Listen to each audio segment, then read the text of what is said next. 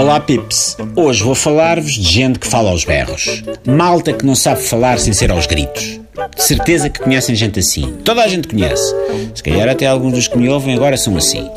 Eu chamo isto o efeito Cristina Ferreira. Espécimes destes sobressaem quando estão, por exemplo, a falar ao telemóvel num lugar público. Um restaurante, por exemplo. De repente há uma voz que se sobrepõe a tudo. Ouve-se até no exterior. Ouve-se na outra ponta da cidade. Abafa um concerto dos Manowar, um agudo da Maria Carey. É caso para pensar porque é que aquela pessoa sequer se incomoda a usar o telemóvel? Não precisa? Voz deste volume é coisa para tornar obsoleto qualquer meio de comunicação, sejam sinais de fumo, pombos correios, duas latas unidas por um cordel, um smartphone da última geração. Já que falamos em smartphones, as pessoas que falam alto na vida real são normalmente as que falam mais alto também nas redes sociais. Escrevem tudo em letras maiúsculas, passam a vida a comentar os posts alheios, mesmo não tendo nada a dizer. Opinam, com a convicção dos gritos, sem se darem a oportunidade de ponderar as opiniões em silêncio.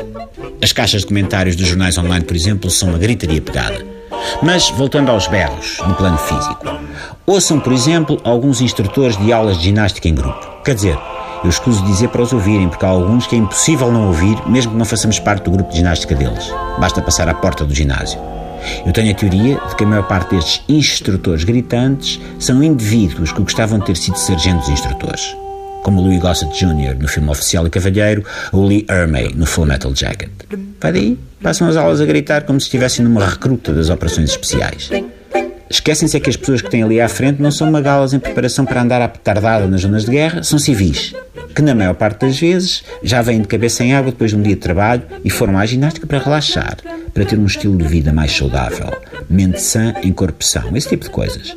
Acontece que é muito complicado manter a sanidade de espírito quando se tem alguém a barrar constantemente. Confesso que não sei como é que é possível aguentar isto. A perda de gordura nos glúteos não justifica o amasso timpanário e neuronal que aqueles gritos provocam. O mais estranho é que há malta não gritando que aprecia a barraria. Dizem que é motivador. Pips, imaginem se alguém fora do ginásio vos tentasse motivar com aquele volume. Por exemplo, alguém que vos quisesse motivar a despacharem-se quando estivessem a demorar muito tempo no multibanco e já houvesse uma fila enorme atrás de vocês. De algum jeito, admitiam a gritaria. Então, por que é que a admitem no ginásio? Entendo, entendo que certos esforços peçam motivação extra, mas tem de ser mesmo na base do erro, que é feito da cenoura, pendurada à frente do nariz.